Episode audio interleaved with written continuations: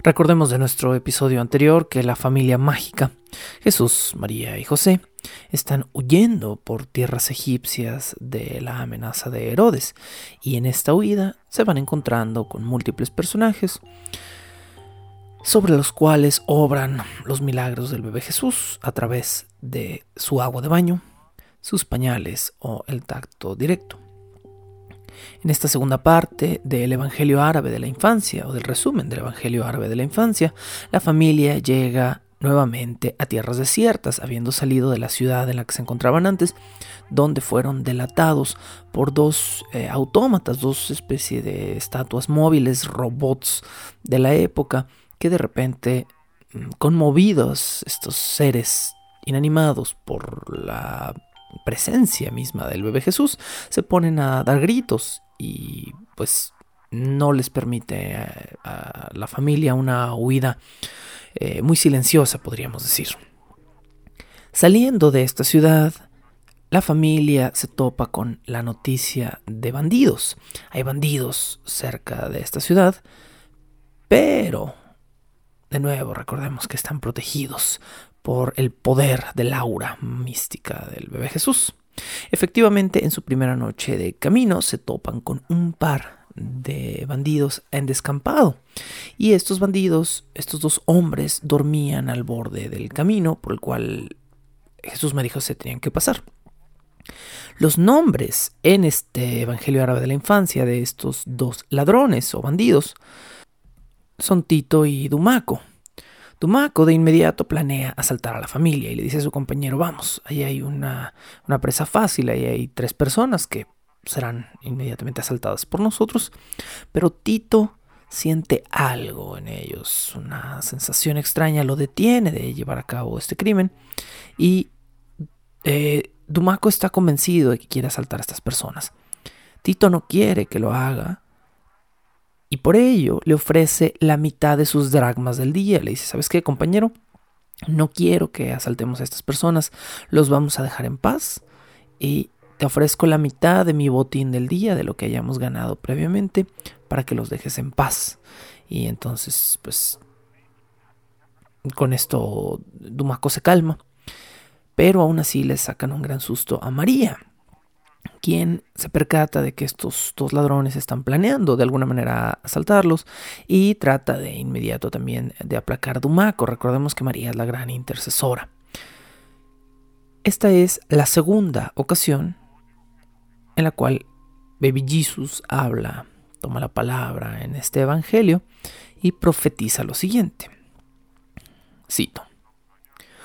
Oh, madre mía, Dentro de treinta años, los judíos me crucificarán en la ciudad de Jerusalén, y conmigo, por cierto, crucificarán estos dos bandidos, Tito a mi derecha y Dumaco a mi izquierda. Y en aquel día, Tito me precederá en el paraíso. ¿Qué acabamos de descubrir con esta pequeña cita del Evangelio? Bueno, descubrimos que Tito y Dumaco, perdón, Dumaco, son en realidad Dimas y Gestas, siendo Tito el Dimas de esta historia. ¿Quiénes son Dimas y Gestas o Tito y Dumaco en esta versión? Bueno, Dimas y Gestas, les recuerdo, son los dos ladrones que crucifican junto a Jesús en el Gólgota. Entonces, podemos ver de entrada en esta segunda parte del Evangelio árabe de la infancia por qué un concilio enfocado a la veracidad, a no ridiculizarse y a no ridiculizar el cristianismo por medio de estos evangelios apócrifos, sacaría de inmediato este evangelio del canon.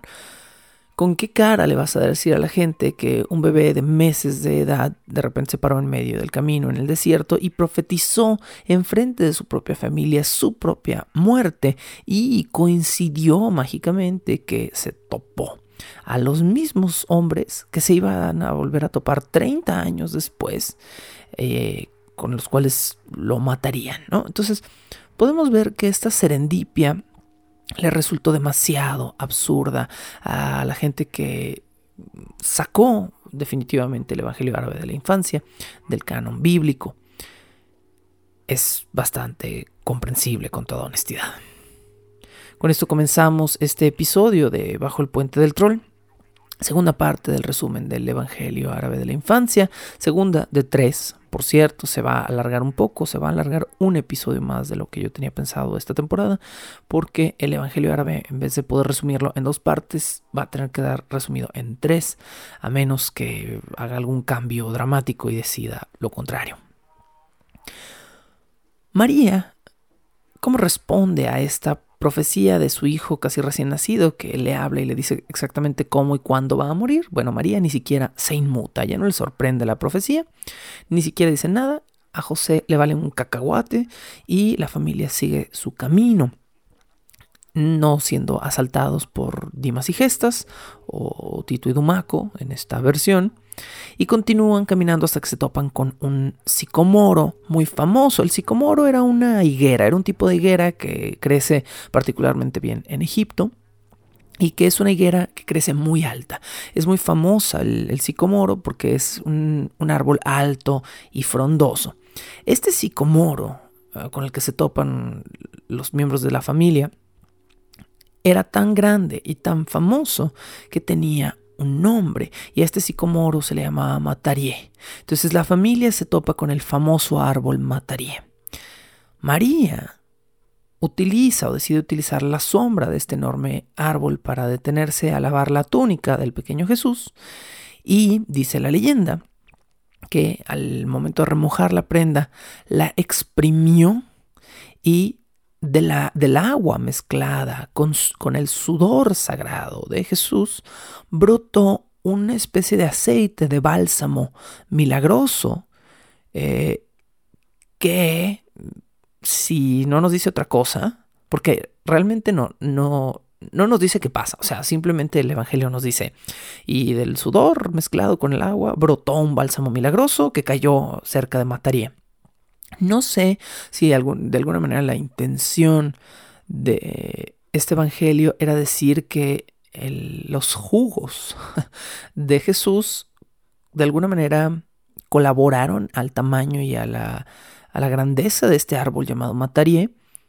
No sé, no sé si será la intención. Lo que sí les puedo decir es que nos queda clarísimo después de este fragmento de este Evangelio que todas las excreciones, todos los jugos, todos los, los sobrantes mm, biológicos de Jesús eran muy milagrosos, por lo que podemos ver aquí. Bueno, a continuación, el Evangelio árabe de la infancia da un gran salto en su capítulo 25 y nos aclara que la familia ya llegó a Misir, eh, que no estoy muy seguro qué parte de Egipto es. Estuve haciendo una pequeña investigación. Al parecer ahí es un problema de traducción, no sé si de la traducción al español del Evangelio que yo estoy leyendo o de la traducción original, digamos, del Evangelio, pero no hay una región llamada Misir eh, geográficamente donde están los personajes. Lo que sí existe es una región, una zona específica al norte de Egipto llamada Amsar, que podría conseguir con Misir, ¿no? O sea, Amsar, Misir, bueno, podría haber eh, ahí un pequeño cambio, no sé, eufónico o una, un error de traducción y son la misma zona. Lo que sí sabemos es que Amsar es una región fronteriza del norte de Egipto y es una región militarizada y conquistada en su momento exclusivamente por musulmanes. Esto, de alguna manera, eh, creo que va a apoyarse o se va a ver apoyado por unos hechos que vienen descritos un poco más adelante en el Evangelio. Entonces podría ser que Misir sea Amsar. Bueno, en esa región, en Misir, María y el niño vivieron, bueno, María, José y el niño vivieron por cerca de tres años, nos dice el Evangelio. Esta es una información muy interesante, ¿no? Que antes de regresar a, Belén y a Nazaret y a toda esta región, eh, técnicamente estaban, ellos estaban intentando regresar a Nazaret eh, a estas alturas, ¿no? Entonces nos dice el Evangelio, hace como un brinco y luego hace una pausa y nos dice, aquí en Misir, en esta región del norte de Egipto que podría ser Amsar, la familia vivió cerca de tres años y durante esos tres años, como tuvieron la barra muy bajita, nadie los peló. Jesús hizo muchos milagros, pero nadie los vio, porque fue, este es el lapso donde realmente estuvieron escondidos de Herodes. A los tres años, brinca el Evangelio, la familia regresó finalmente a Judea tras la muerte del primer Herodes, del Herodes que fue el que mandó matar a, a todos los niños. Desde hace un par de episodios estoy investigando un poco más y al parecer hubo dos Herodes, uno de los descendientes de este, podríamos llamarlo Herodes original, no sé cómo más llamarlo, Herodes 1, no sé. Pero uno de los descendientes de Herodes 1 también se llama Herodes. Eh, parece que ese va a ser el Herodes que después se topa con Jesús cuando va a morir. Jesús, cuando, cuando Pilato se lava las manos, podríamos decir. Entonces, eh, en este momento vamos a ver que hay una larga línea como de regentes que son sucesores de Herodes. Muere este Herodes, queda su hijo Arquelao. Eh, sucediéndolo como regente de, de toda esta región de Medio Oriente. E inmediatamente cuando muere el primer Herodes, un ángel le avisa a José y le dice, ¿saben qué? Ya, ya pueden regresar a Nazaret. Ya no hay riesgo, digamos, de que pase algo en, el camino, porque ya se murió el Herodes que los tenía todos preocupados. Ah, ok, fabuloso. Entonces, tres años después, la familia finalmente comienza su camino a Nazaret. Y entre medio de... Eh, por, esto, esta es otra razón por la que creo que la zona de Misir es en realidad Amsar, eh, por cómo describe más o menos el Evangelio los tiempos y el trayecto que toma la familia, me hace mucho sentido que hayan salido de Amsar, porque dice que toman un camino hacia el hacia el este y que se ven forzados a pasar por Belén. Entonces eso es exactamente lo que pasa si abres Google Maps y trazas una ruta caminando desde la región del norte de Egipto de Amsar hacia Nazaret. Tienes que tomar un camino largo y pasar por Belén. Así que me hace muchísimo sentido, de nuevo. Bueno, entonces de camino a Nazaret, la familia llega a Belén, primero, donde la gente en ese momento se estaba muriendo de una epidemia desconocida. A manera de nota de lo que acabo de decir con respecto al, camino, digamos, geográfico, esto es totalmente acertado. Es decir, la forma en la que el Evangelio describe el viaje no, da tiempos exactos, pero el viaje es muy posible. Eh, si la familia estaba en Namsar, tiene que haber pasado por cerca de El Mansurá, al norte del Cairo, exactamente cuando salió de Egipto. Y el viaje hace mucho sentido geográfico. Tienen que pasar por Belén y según Google Maps, el viaje a pie es totalmente posible. Le tomaría a una persona promedio caminando a un ritmo humano normal cerca de 7 días, es decir, 175 horas, realizar el viaje desde el norte del Cairo, desde el Mansurá, cerca de Amsar, hasta Nazaret, por lo que me parece totalmente realizable, digamos, no, no, no hay ninguna incongruencia geográfica ni ningún error geográfico en esta descripción, cosa que me parece fascinante a su manera. Bueno, entonces desde el norte de Egipto hasta Nazaret, más o menos son siete días a pie y forzosamente tienes que pasar por Belén, lo que le da un aire de realismo a esta historia. En Belén, una mujer con un hijo muy enfermo contactó a María apenas supo que habían llegado al pueblo. Su fama, de alguna manera, o por lo menos la fama de Jesús, los precedía y pues esta mujer inmediatamente contactó a la familia y eh, de una vez le dijo, oye, yo sé quién eres, yo sé quién es tu hijo, conozco sus hazañas y sus milagros y sus poderes y lo único que te pido es agua de baño, ¿no? El agua de la tina, famosa ya, que tenían que haberla ya empezado a, envasar o algo porque esto era toda una industria, ¿no? Definitivamente, si se hubieran visto más entrepreneurs, definitivamente agüita, agüita de bañera de Baby Jesus para todos, ¿no? Pero bueno, entonces esta mujer inmediatamente les pide agua de tina, el agua de baño para bañar a su propio hijo que estaba muy afiebrado y que estaba muy enfermo. Y bueno, el, Evangelio árabe de la infancia nos dice que inmediatamente este niño enfermo salió curado y sintiéndose tranquilo y tuvo su primera noche en paz en muchísimo tiempo. Esto hizo que nuevamente en Belén la voz de la estancia de la familia se corriera. La, la primera vecina que supo de lo que había pasado con el hijo de la mujer inmediatamente corrió hacia María porque su hijo se había quedado ciego a causa de la misma enfermedad que estaba agobiando al, territorio en ese momento. Entonces el niño pasaba todas las noches llorando y todas las noches en vela. Esto parece ser una constante de esta enfermedad, que los niños tenían fiebre, que los niños lloraban, podían quedar ciegos o los mataba la fiebre y no dormían bien durante, durante su enfermedad por sentirse incómodos o adoloridos. No se menciona que qué aflicción, qué enfermedad es la que, la que ataca de alguna manera, aflige a estos niños, pero estos son como los síntomas. La vecina entonces pide ver a María, ¿no? Inmediatamente y le dice, oye, por favor, dame el resto del agua de la bañera o dame más agua de la bañera, vuelve a bañar chamaco. Era, Jesús era el niño más limpio de todo el Medio Oriente porque se la pasaban bañándolo para hacer milagros. Y bueno, esta mujer cuyo hijo había quedado ciego a causa de la fiebre y de la enfermedad, queda curado y recupera la vista, además. Y inmediatamente la familia, el niño incluido, alaban todos a Jesús. Y bueno, eh, esta mujer queda muy complacida con la curación de su hijo y María la aborda y le dice, oye, por favor, venimos huyendo, ya sabemos que ya se murió Herodes, pero venimos regresando y vamos de camino a Nazaret. Chitón, no, le dice María, o sea, por favor no comentes a nadie lo que sucedió. Estás poniendo en riesgo nuestras vidas. Ya se corrió en dos personas esto del milagro. No queremos que se corra una más. Yo sé que hay gente enferma, pero relax, ¿no? O sea, nosotros también tenemos que cuidarnos. A partir de aquí, el Evangelio nos relata a continuación una historia que se pone un poquito tétrica y que tiene nuevamente, como cerramos el episodio anterior, este tono, podríamos decir, este tinte de cuento de hada, de leyenda popular.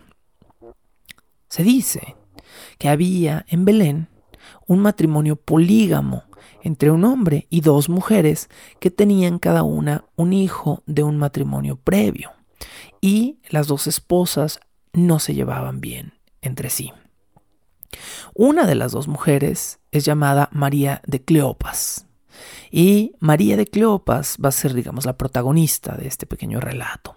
María de Cleopas le pide a María, a la María, mamá de Jesús, todas se llaman María, es muy confuso, un pañal de su hijo para aplacar la ira del otro hijo de la otra mujer que eh, sentía para con el suyo. Es decir, estos dos chamacos como que se peleaban, se golpeaban, se hacían muchas dagas y María de Cleopas quería que el hijo de la otra mujer que era esposa de su marido ya no le hiciera cosas horribles a su hijo, ya no lo lastimara. Entonces María de Cleopas le pide un pañal a María, María le cede uno de los pañales de tela de Jesús y María de Cleopas lo que hace es confeccionar una túnica con el pedazo de tela del pañal para que su hijo la usara a partir de ese momento. A partir de ese momento las cosas se tornan mal, no para el hijo de María de Cleopas, sino para el hijo de la otra mujer. La otra mujer en este matrimonio se llamaba Asrami. Asrami quería mucho a su hijo, pero no quería a María de Cleopas y le tenía una especie de celo por ser la otra esposa de su marido. No sabemos si fue la segunda o la primera, pero así estaban las cosas. La próxima vez que el hijo de Asrami se le aproximó al hijo de María de Cleopas, su hijo, el, hijo de Asrami, murió. murió, no sabemos cómo, el Evangelio no lo, no lo describe, no lo determina, pero sabemos que inmediatamente murió. Entonces, esto es donde las cosas se ponen perturbadoras.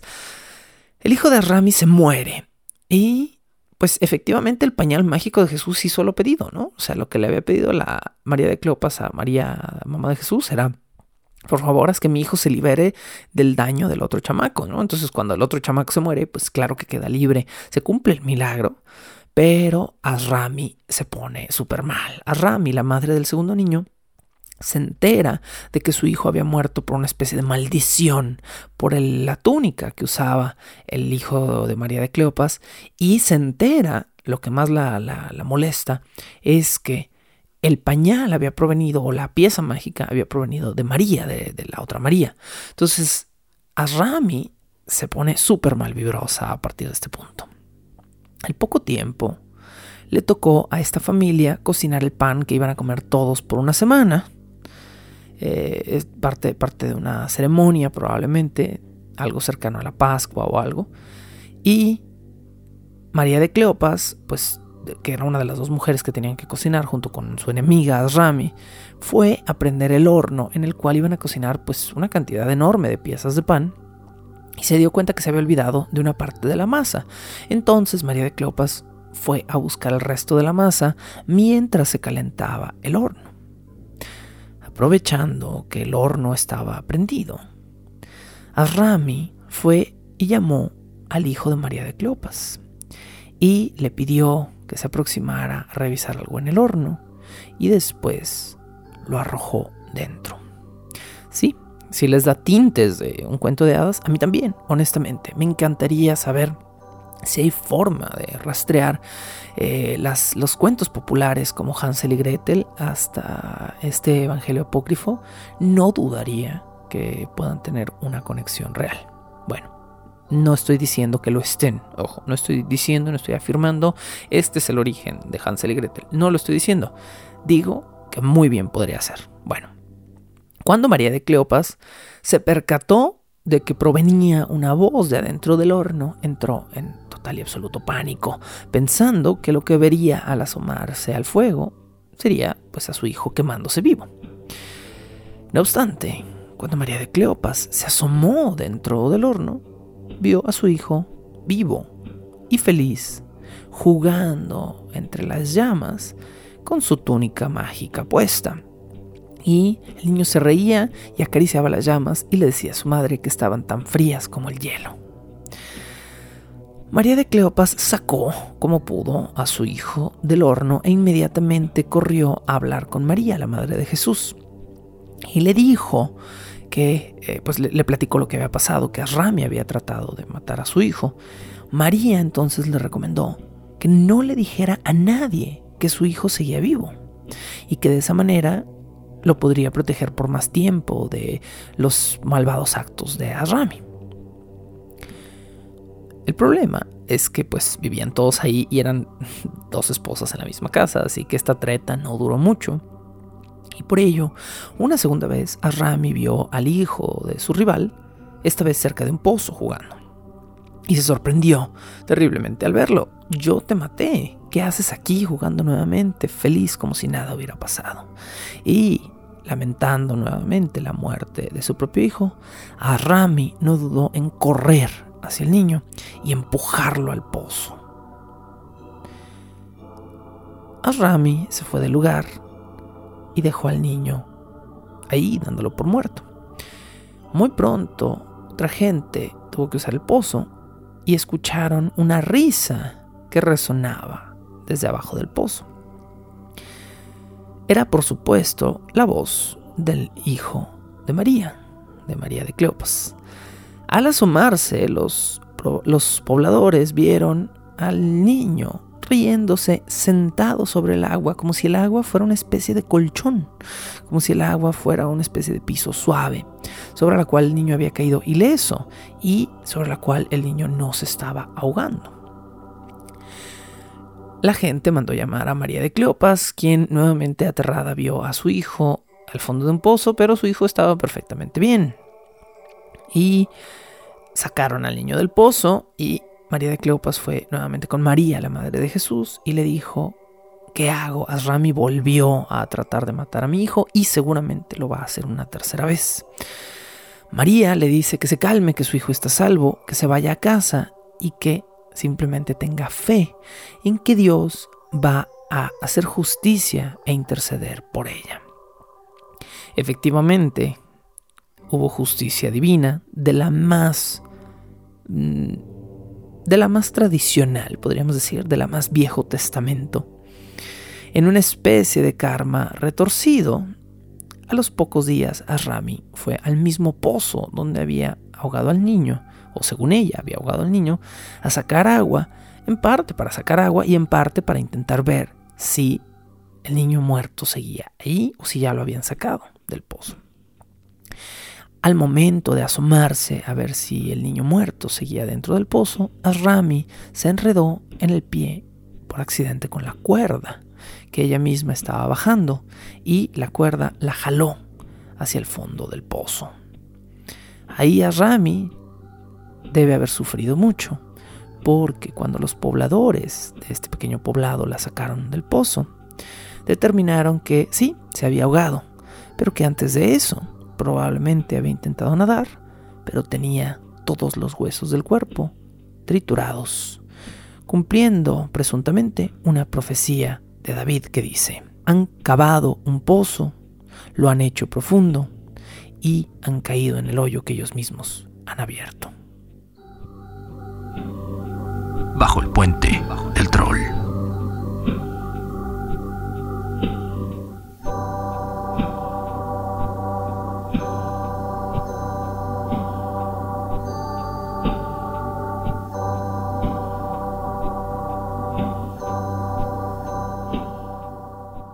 El siguiente evento que narra el Evangelio árabe de la infancia también mm, clama un poco de atención porque nos vincula con el siguiente Evangelio del que vamos a hablar, que será el Evangelio del apóstol Tomás. Este fragmento del Evangelio árabe de la infancia nos cuenta que en Belén había una mujer que tenía un par de gemelos muy enfermos. Uno de estos niños, de hecho, ya había muerto, pero el otro estaba agonizando. Bueno, si ya había muerto, no estaba muy enfermo, claramente. Eh, el otro estaba muy enfermo, el otro sí estaba agonizando, por lo que la mujer, apelando a, su naturaleza intercesora, quiso que eh, le pidiera a María a Dios, por medio de Jesús, que dejara vivo a su segundo hijo. María en ese momento le dice, ok, vamos a hacer una cosa. Acuesta a tu hijo moribundo sobre la misma camita donde acabo de levantar a mi hijo, a Jesús. La mujer hizo lo que le decían, acostó a este niño en el lecho, en la camita de Jesús, y de inmediato el niño, al olfatear la esencia de Jesús en la camita, queda automáticamente curado de su enfermedad. Y inmediatamente comienza a llorar y a tender los brazos hacia el pecho de su madre. La madre se lleva al niño al pecho y el niño comienza a hablarle y a decirle que quiere comer. Esto es extraño por dos razones. Bueno, uno, porque al parecer el niño tenía mucho tiempo sin comer. Y dos, porque al parecer era un niño lo suficientemente grande como para hablar que pedía pecho.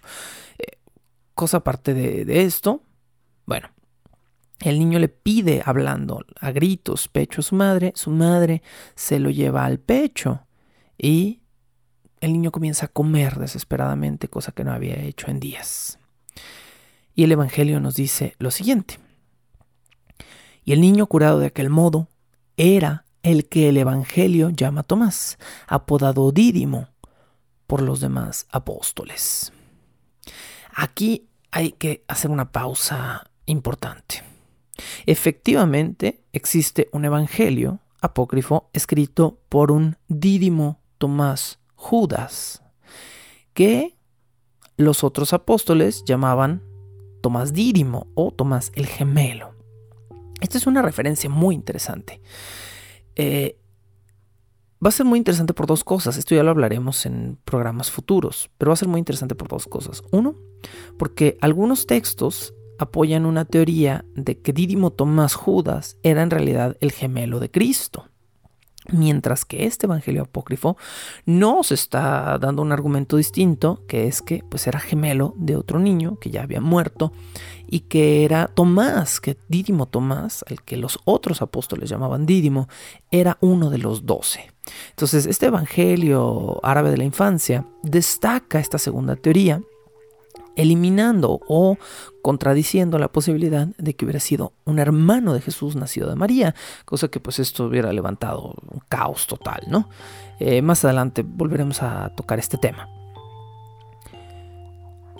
El otro aspecto más interesante es que esta es la primera vez en un evangelio donde vemos una referencia directa a otro evangelio que no sea un préstamo.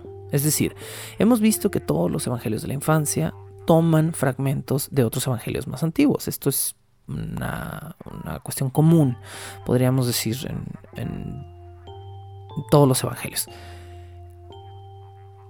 En este caso es una referencia directa. Entonces, dado que este es el Evangelio grave de la infancia, es un Evangelio muy tardío, es interesante que se mencione esto, ¿no? Como, ah, eh, hubo un hombre llamado Tomás Dídimo que tuvo esta historia y que se topó con Jesús.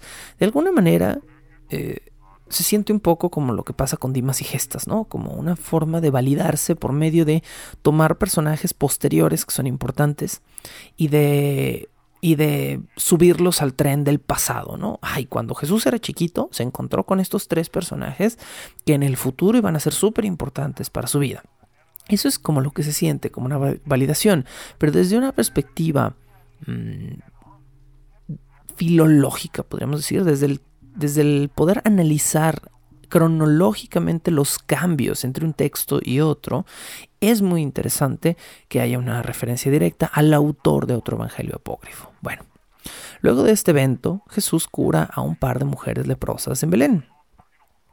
Estos son milagros muy comunes y voy a resumirlos, voy a casi brincármelos por completo, solo voy a mencionar que cura un par de leprosas en Belén porque eh, no tenemos todo el tiempo del mundo para resumir este evangelio y porque viene después de estas dos curaciones a leprosos un exorcismo que es mucho más morboso y que estoy seguro que disfrutarán más escuchar.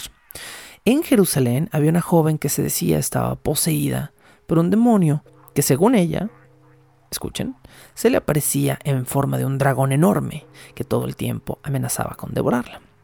Los testigos del caso, si es que podemos creerle al Evangelio, decían que el dragón comillas, chupaba toda su sangre, le ponía el cuerpo como tostado y la dejaba como muerta. Esta mujer, su sintomatología era que gritaba y lloraba cada vez que tenía estos ataques invisibles y gritaba como si la estuvieran matando. Y sus padres estaban muy desesperados y querían verla bien otra vez. Una de las dos mujeres leprosas curadas por Jesús, la segunda específicamente, escuchó la historia de la mujer poseída por un dragón y fue con la madre de esta joven y le dijo, busca a María en Belén y dile que te ayude.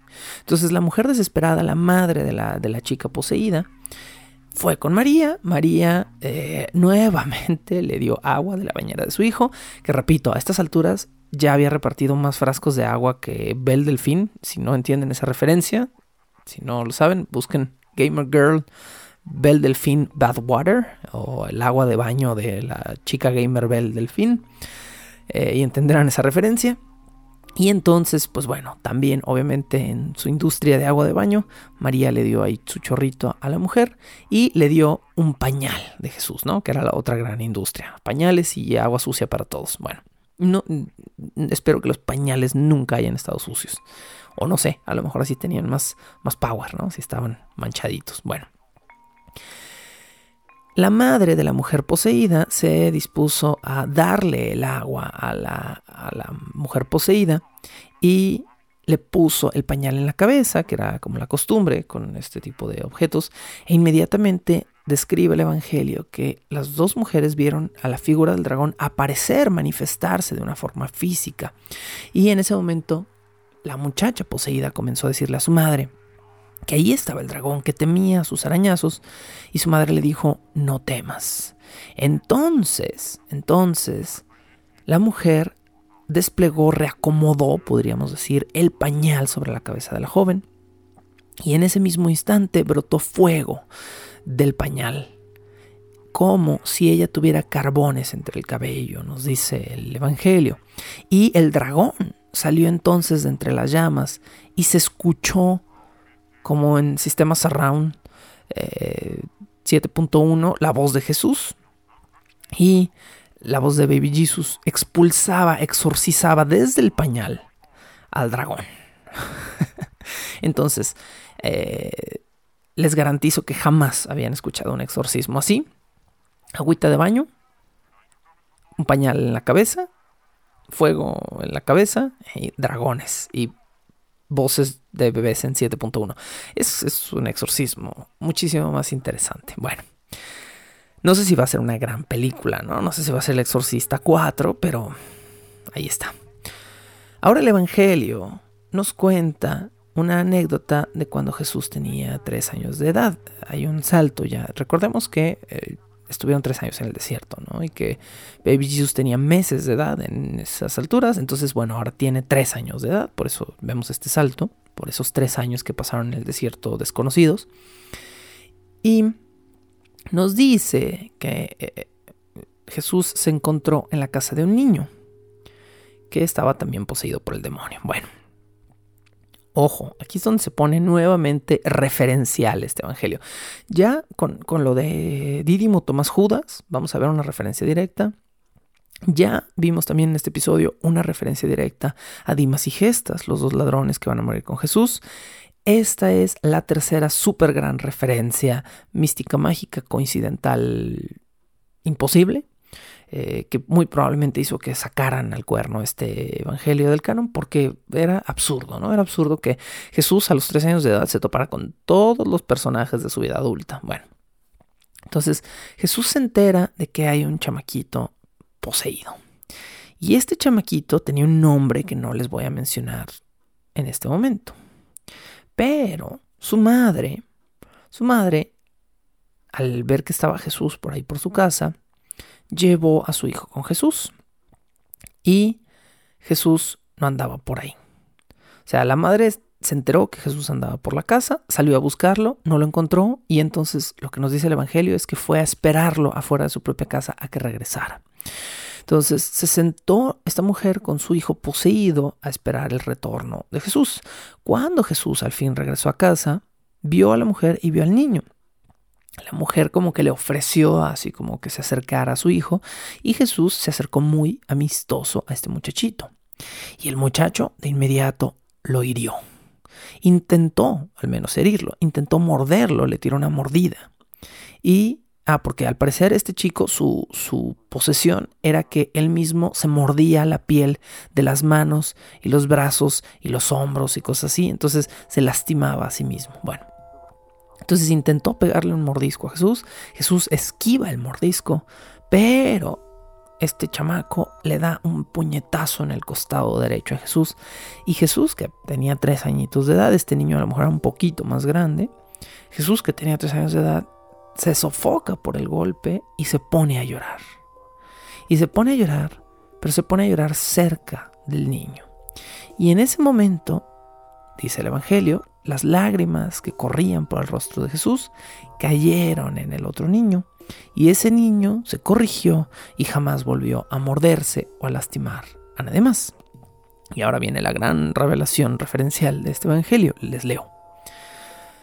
Y aquel muchacho que pegó a Jesús y de quien brotó el demonio era el futuro discípulo llamado Judas Iscariotes, el que entregó a nuestro Señor en los tormentos de los judíos. Y el costado en el que Judas lo golpeó fue el mismo en el que los judíos atravesarían a Jesús con una lanza. Cierra diciendo este fragmento que me parece muy absurdo de este Evangelio, porque eh, pues de nuevo, ¿no? O sea, Jesús está encontrándose con todo el cast futuro. Entonces ya se encontró con Tomás, ya se encontró con Dimas y Gestas, ya se encontró con, con Judas Iscariote, que aquí se le llama Iscariotes en este evangelio, con una S final. Y pues es muy raro y suena como anécdota de Herbalife, ¿no? Como, ¿y qué creen? Y ese niño que curó era Judas Iscariote, el mismo que lo iba a traicionar, el hombre más odiado entre los judíos años después. Bueno, pues sí, suena muy absurdo, ¿no?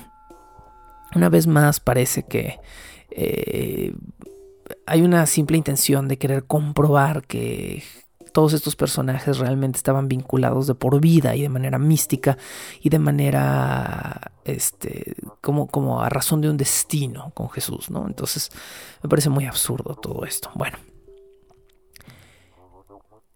Aparece ahora en el Evangelio árabe de la infancia el amor de Jesús por hacer figuritas de barro. No les voy a relatar los casos que sean iguales, donde hace pajaritos, pero me encontré otro distinto donde, donde el Evangelio nos dice que hizo varios animales distintos, hizo asnos de barro, caballos, bueyes y otros animales que de repente colocó sobre el piso. Y estos animalitos, cuando los insufló Jesús, se pusieron a caminar y bebieron agua luego de cobrar vida. Hecho que de inmediato, de inmediato, hizo que todos los papás de la cuadra dijeran, ya no juegas con ese niño. ¿Sí? Ya no juegas con ese chamaco. Ese chamaco es brujo, ese chamaco es mago, ese chamaco es un peligro y además hace animalitos de barro en el sabbat. Malo, malo, malo. ¿Sí? Entonces, automáticamente, este es el punto en este evangelio donde Jesús queda apestado. Y esta peste se va a ir corriendo a la infancia de Jesús, quien podemos ver a través de los evangelios apócrifos tuvo siempre una infancia como de niño torturado, que además sí era malo, pues. O sea, era el niño con el que nadie quiere jugar y se hace más gacho porque nadie quiere jugar con él y empieza a torturar a otros niños y obviamente nadie quiere jugar con él, ¿no? Bueno. En una ocasión nos dice el Evangelio en la que Jesús jugaba muy cerca de un taller de un tintorero este hombre era un tintorero muy importante, al parecer tenía trajes muy caros de gente que pagaba muy bien en su tintorería. Por cierto, no piensen en cuando digo tintorería, no piensen, no piensen en lavados en seco, no piensen en planchados al vapor, no. Eh, una tintorería era donde un hombre daba tinte a las telas, era donde un tintorero aplicaba tintes teñía telas de color natural para que tuvieran otros colores y ciertos tintes eran muy caros, por cierto. Bueno, al parecer, en aquella ocasión, este tintorero tomó varios trajes y los arrojó dentro de una mezcla que había hecho en tinta de índigo. El índigo, el morado y todos los similares son colores muy caros y muy complicados de producir en tintes naturales. El morado, particularmente el violeta, es un tinte carísimo, muy escaso, que se saca de algunos animales y que mm, tendía a ser complicado. Entonces, bueno, nos dice el Evangelio que el tintorero tuvo que moverse a atender otros asuntos, pero que confió en que su mezcla había quedado bien y dejó remojando en este tinte la ropa. Este hombre se llamaba Salem y Salem se puso a gritar horriblemente cuando regresó y vio que su tinte había destrozado, percudido y roto la tela de los caros vestidos que había puesto a teñir. Este hombre sabía que los niños jugaban cerca de su tintorería y había visto a Jesús jugando cerca de ahí antes de salir a atender sus asuntos. Por lo tanto, por lo tanto, asumió de inmediato que había sido Jesús quien había arruinado su tintura, que muy probablemente le había echado algo a su mezcla de tintura y que con eso se habían arruinado sus caros vestidos. De inmediato el tintorero llamado Salem corrió a aprender a Jesús por un brazo, lo jaló de un brazo y le dijo, ¿Qué me has hecho, hijo de María? Me afrentarás ante todas las gentes de la población. Cada uno desea un color a su gusto y tú has venido a estropear mi obra. Y Jesús le contestó, cambiaré a cada traje al color que quisieras darle. Y acto seguido Jesús se puso a sacar de la tinta cada uno de los trajes hasta el último, justo con el color que deseaba el tintorero. Jesús, diseñador de modas. Jesús, arreglador de vestidos, Jesús tintorero. Este es, esto es lo que sucede aquí, en este episodio, en esta sección del Evangelio árabe de la infancia. En realidad, como vemos, Jesús lo que siempre quería era que no le echaran la culpa de cosas que no había hecho, de alguna manera. Pero el mismo Jesús pues no se ganaba puntos por su propia forma de ser. El Evangelio sigue hablando de la relación de Jesús con José. Recordemos que Jesús y José no tienen una relación maravillosa, ¿sí? Este, José sufre de alguna manera a Jesús y Jesús le recuerda constantemente a José que no es su hijo. Calculamos que Jesús es un chico de unos 7, 8 años de edad cuando comienza a acompañar a su viejo padre al trabajo y comienza a ayudarle a arreglar algunas cosas. Este episodio que les voy a relatar alude a otro que ya hemos escuchado antes, pero el Evangelio árabe de la infancia expande y aclara sobre la importancia de la pieza. Les recuerdo que previamente en otro de los evangelios de la infancia ya les relaté que en una ocasión José cortó mal una pieza de madera por medirla mal y cometió un terrible error, ya no pudo, ya no tenía madera para, para reponer esta pieza y Jesús simplemente le dijo, a ver, agárrala de ese lado, la jaló del otro lado y la creció, ¿no? La hizo crecer al, al tamaño correcto, la madera se alargó como goma y bueno, esto es lo que sucedió. Bueno, pues a razón de esto, el Evangelio árabe expande en este respecto y nos dice que la pieza mal cortada que Jesús alargó en aquella ocasión era para nada más que para el trono del hijo de Herodes. Entonces José estaba súper nervioso y por eso se equivocó al cortar la pieza. ¿sí? En otros evangelios parece ser un simple error de José o parece ser una tontería o parece ser una excusa. En este caso hay un contexto que me gusta mucho más, ¿no? José estaba súper nervioso porque le habían encargado el siguiente trono del rey de Judea, así de sencillo, ¿no? Y José dice el Evangelio de la Infancia, ni comió ni bebió durante todos los días que hacía la pieza. Entonces al final, cuando ya estaba por terminar, se equivoca en uno de los tablones más importantes de la silla y se pone súper mal en este Evangelio, se pone pálido, ya no quiere vivir y todo. Y Jesús le dice, bueno, esta es cita directa del Evangelio. Y Jesús le preguntó, ¿de qué tienes miedo? José contestó, He aquí que he perdido el trabajo de dos años. Jesús le dijo, no te empavorezcas, ni te espantes. Y tomando uno de los extremos de la pieza, de inmediato añadió, toma tú el otro extremo. Y Jesús suspendió la pieza y la hizo igual a la pieza gemela, diciéndole a José, ahora ve y haz lo que te plazca. Y José comprobó que el lecho se hallaba en buen estado y de la medida del local ante cuyo prodigio los asistentes quedaron llenos de estupor y alabaron a Dios, y la madera que sirvió para hacer aquel hecho era una madera muy especial de esencias y de cualidades diferentes, como la empleada en la construcción del templo por el rey Salomón, hijo de David. Bajo el puente del troll.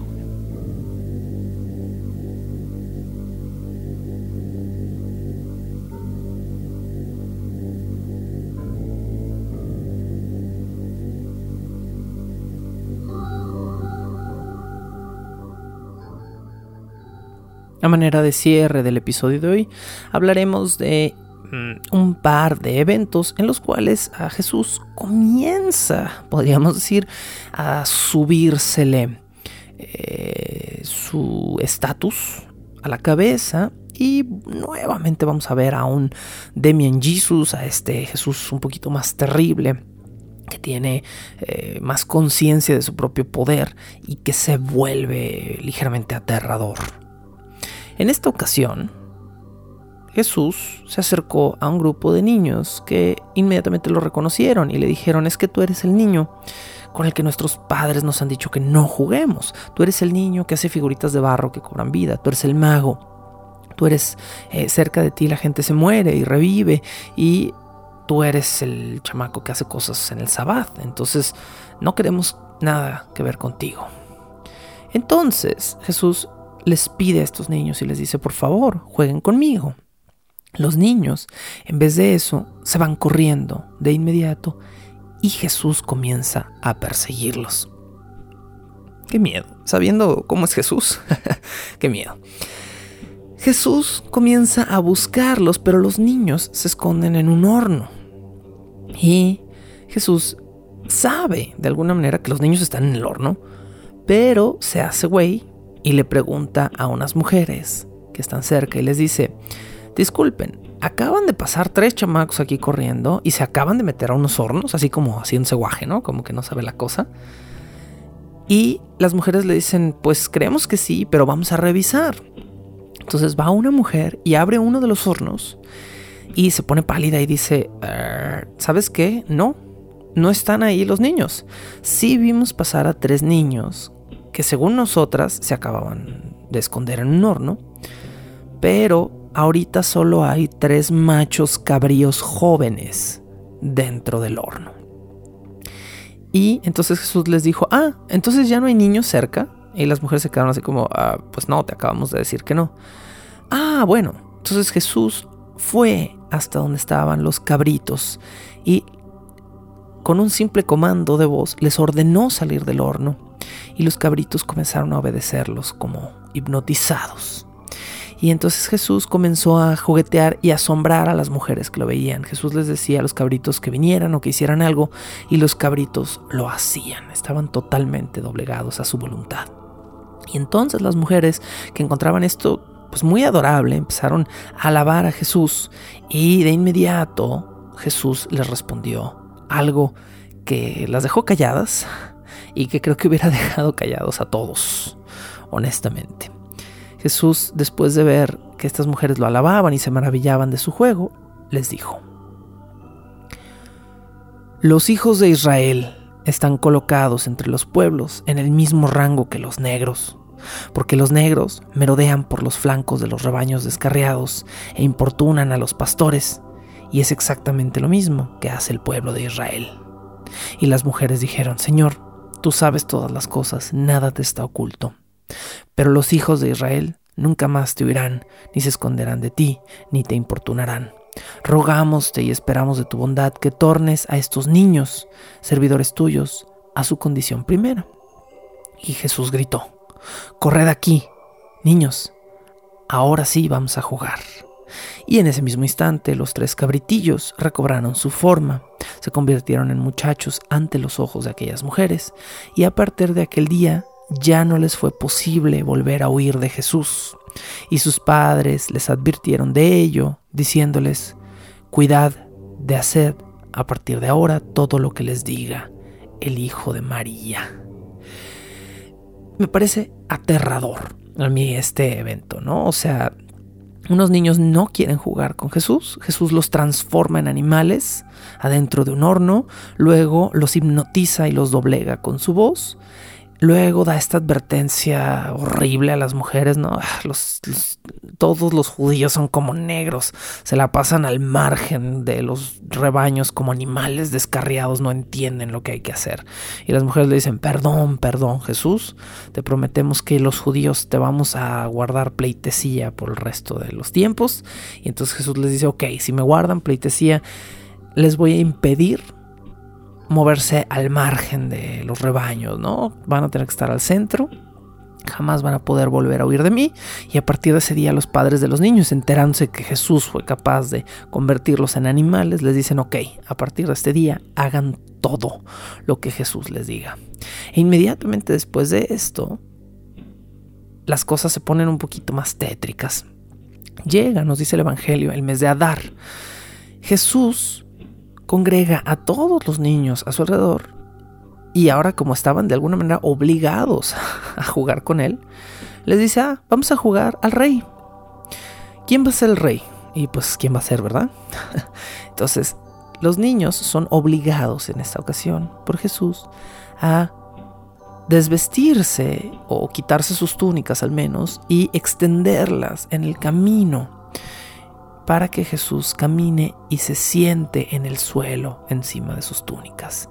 Y allí, sobre la ropa de todos estos niños, a Jesús le ponen una corona de flores sobre la cabeza, una especie de diadema de natural. Y todos los niños sin sus túnicas, probablemente en, en, paños menores, literalmente, se forman en dos grupos, a la derecha y a la izquierda de Jesús, y comienzan a alabar al monarca. Y luego, si pasaba alguien cerca donde estaban ellos, pues se les quedaba viendo así como que están haciendo. Y entonces todos los niños le gritaban a la gente que pasaba, postérnate ante el rey, ve lo que desea y después prosigue tu marcha. Varias personas pasaron por aquel lugar y vieron que estaban estos niños muy peculiares jugando al rey con este otro niño que llevaba una corona. Cerca de allí pasaron los padres de un muchacho de 15 años de edad que se llamaba Simón. Este niño había ido al parecer con otros amigos suyos a la montaña a recoger leña. Y en la montaña, en uno de los árboles, vio un nido de gorriones y quiso subirse al árbol y meter la mano en el nido para robarse los huevos de los gorriones y comérselos. Metida en el nido había una serpiente venenosa. Y, obviamente, cuando el chamaco metió la mano al nido sin ver, la serpiente le dio una mordida. El niño se cayó del árbol y, junto con sus amigos, corrieron, mientras estaba herido este niño, a avisarle a sus padres para que lo llevaran rápidamente a Jerusalén a ver a un médico. Los padres entonces iban de camino con su hijo de 15 años, Simón, a ver al médico, cuando se encontraron a Jesús haciendo su papelito de rey, de casi reina de mayo, con su corona de flores, como en Midsommar. Eh, y vieron a todos estos niños y entonces los niños le dijeron a los padres, no vayan a ver a un doctor en Jerusalén, vengan a ver lo que el rey desee de ustedes y salúdenlo, si no, no pueden pasar por este camino. Y obviamente los padres no quisieron, se negaron. Entonces los niños del maíz, ya estamos a estas alturas en este nivel de terror, los niños del maíz jalaron a los padres del niño que se estaba muriendo violentamente y nos dice el Evangelio, muy a pesar suyo, y llorando, fueron a postrarse frente a Jesús y le mostraron el motivo de, por qué lloraba, ¿no? Y le dijeron, nuestro hijo está muy mal de una mordedura de serpiente, tiene el brazo inflamado y tumefacto y va a morir. Y por estar aquí siendo obligados por estos monstruitos a saludarte, tú vas a ser el responsable de que nuestro hijo se muera. Jesús les dijo, ya no lloren. Ellos respondieron, sí lloramos porque nuestro hijo se va a morir y es tu culpa. Y Jesús les dijo, vengan conmigo. Venid conmigo a matar a la serpiente. Los padres del niño dijeron, No, déjanos marchar porque nuestro hijo está a punto de morir. Los camaradas de Jesús entonces replicaron a coro, ¿Os negáis a obedecer después de haber oído lo que el rey les ha ordenado? Vamos juntos a matar a la serpiente. Y sin volverles a pedir permiso, todos subieron de regreso a la montaña. Imagínense lo aterrador de la situación. Me, me engendra imágenes de verdadero terror a mí. Eres un padre fuiste a acampar, tu hijo fue a recoger leña, de repente lo muerde una serpiente. Es un, es un, cuento de terror esto. Vas de camino al hospital cuando en medio de la carretera te tienes que parar porque un montón de niños semidesnudos han puesto toda su ropa en el piso para que un niño con una corona de flores sea alabado como rey. Y estos niños te obligan a bajarte de tu vehículo, de, donde vayas, y te obligan a postrarte frente a este niño que se cree rey. Y cuando crees que por fin te van a dejar ir para que puedas salvar la vida a tu hijo, este chamaco simplemente dice, no, no vas a ir a ver a un doctor, vas a venir conmigo y nos vamos a regresar exactamente por donde venías a buscar a la serpiente que mató a tu hijo. Es, debe ser el momento más aterrador del mundo, ¿no? Entonces, bueno, este episodio cierra nuevamente con nuestro viejo amigo Jesus Demian. Cuando los padres del niño y Jesús llegaron cerca del nido, Jesús les preguntó, ¿es aquí donde a su hijo lo mordió una serpiente? Los padres respondieron que sí. Y entonces Jesús llamó a la serpiente y la serpiente salió de entre las ramas del árbol, lo vio y se retorció y se humilló ante él. Y Jesús le dice a la serpiente, ve, busca la herida del niño que mordiste y chupa de regreso el veneno que le inyectaste, vuélvetelo a tragar. ¿Ok? Y la serpiente, dicho y hecho, se arrastró hasta el niño, le chupó de dentro el veneno. Y en ese momento habiendo bebido su propio veneno. Jesús la apuntó, la maldijo, le dijo, maldita estás, y la serpiente reventó en pedazos. y poniendo su mano sobre el niño recién curado, Jesús le dijo, ya no llores, que algún día serás mi discípulo. Y este discípulo era el mismo del que habla el Evangelio, a quien los otros llamaban Simón Celote o Simón Cananania, a causa de aquel nido de gorriones en el cual una serpiente lo había mordido. Con, con esta anécdota cerramos el episodio de esta semana. parte 2 de 3 del Evangelio Árabe de la Infancia. Eh, nos quedan, nos quedan, si no estoy equivocado, nos quedan tres episodios para ya darle fin a esta larga temporada, que es la primera de las temporadas Redux que estaremos haciendo en este Patreon, temporadas por las que ustedes votaron y pidieron por ser las que más querían volver a escuchar, provenientes directamente del puente del troll. Muchísimas gracias como todas las semanas por escuchar. Compartan estos audios, háganlos llegar a más gente, apoyen o no, me interesa que este trabajo sea escuchado y pues si de pasada alguien más se anexa a apoyar, siempre es bienvenido. Este es uno de mis trabajos y lo hago con mucho gusto, pero lo hago con muchísimo más gusto cuando también me da de comer. La locución, la producción y la música original de este programa son creadas por Sergio Vicencio. Ve a patreon.com diagonal Sergio Vicencio y apoya este podcast para obtener horas de contenido adicional. ¿Quieres comisionar cápsulas, episodios o incluso temporadas completas o comprar contenido digital debajo del puente del troll? Ve a coffee.com diagonal Sergio Vicencio y encárgate de decirme qué hacer. Es coffee, k o fi.com diagonal Sergio Vicencio. Búscame como arroba recuadro blanco en Twitter e Instagram o como Sergio Vicencio en YouTube para darme tu opinión sobre este podcast. Bajo el puente del troll.